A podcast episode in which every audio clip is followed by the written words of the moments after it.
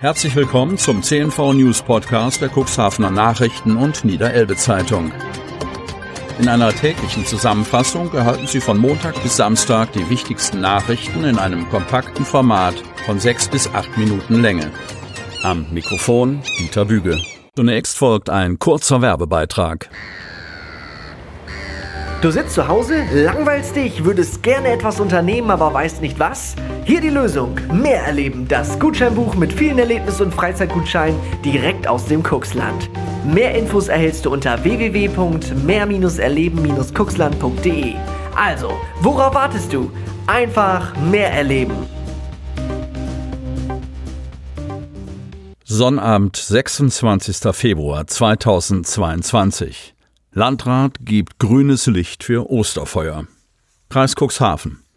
Kommt die Rückkehr der Bräuche? Zwei Jahre lang sind Osterfeuer, Schützenfeste und andere Traditionen ausgefallen.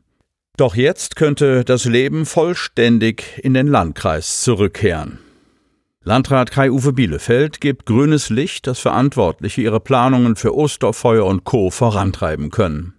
Ich gehe davon aus, dass die Corona-bedingten Einschränkungen mit Auslaufen der aktuellen Verordnung am 19. März fast vollständig gelockert werden und freue mich, dass in diesem Jahr die entsprechenden Planungen guten Gewissens begonnen werden können. Uneingeschränkt gilt die Vorhersage allerdings nicht. Die insgesamt positive Entwicklung der Situation sei Voraussetzung für die Durchführung der Bräuche. Ein deutliches Sinken der Sieben-Tage-Inzidenz für den Kreis Cuxhaven ist jedoch weiterhin nicht erkennbar.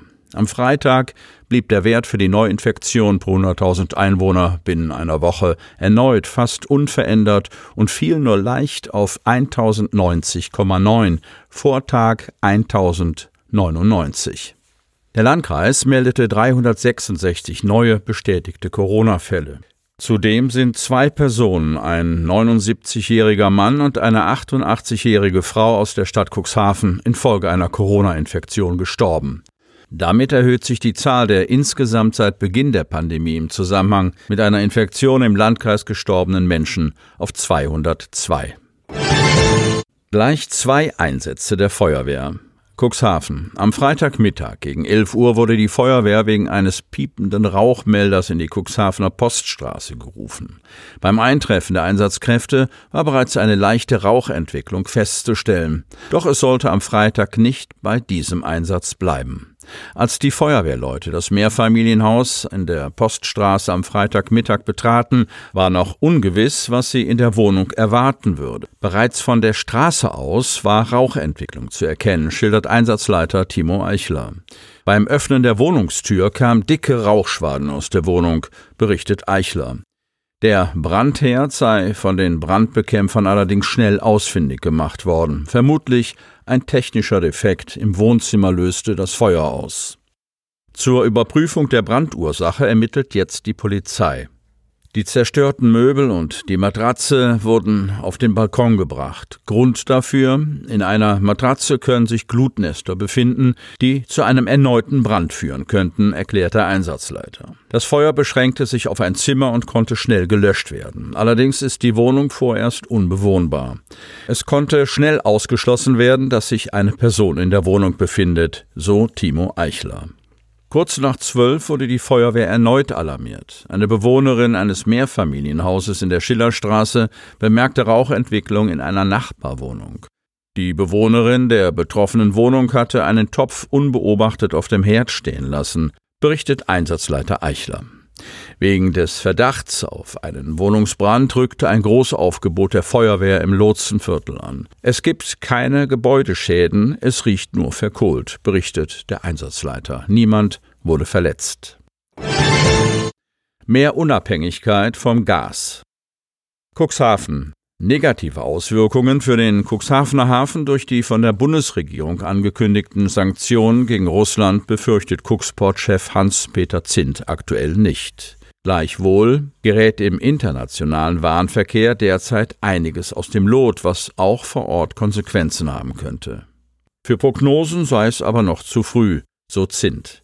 Stärkeren Rückenwind, als sie schon nach dem Regierungswechsel in Berlin angekündigt hat, dürfte die Windenergiebranche durch die veränderte politische Lage in Europa bekommen.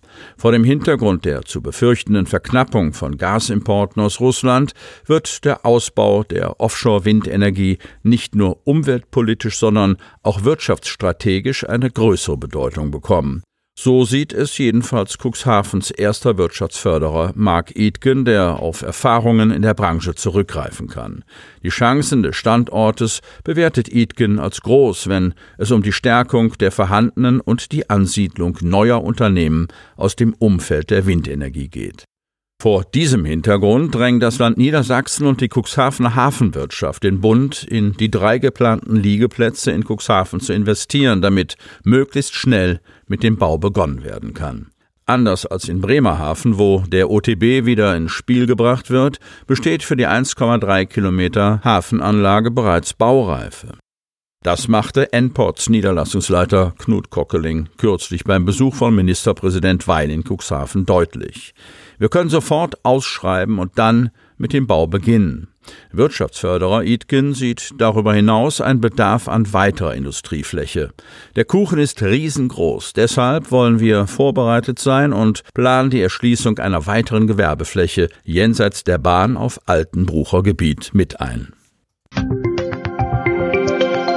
Damit Sie ab sofort keine Podcast-Folge mehr verpassen, benötigen Sie lediglich einen sogenannten Podcatcher. Auf den meisten Smartphones ist dieser bereits vorhanden. Falls nicht, dann suchen Sie ganz einfach in Ihrem App Store nach einem kostenlosen Podcatcher wie zum Beispiel Spotify, Apple Podcast oder AntennaPod. Selbstverständlich können Sie unsere Podcast-Folgen auch direkt über unsere Website unter cnv-medien.de slash podcast anhören.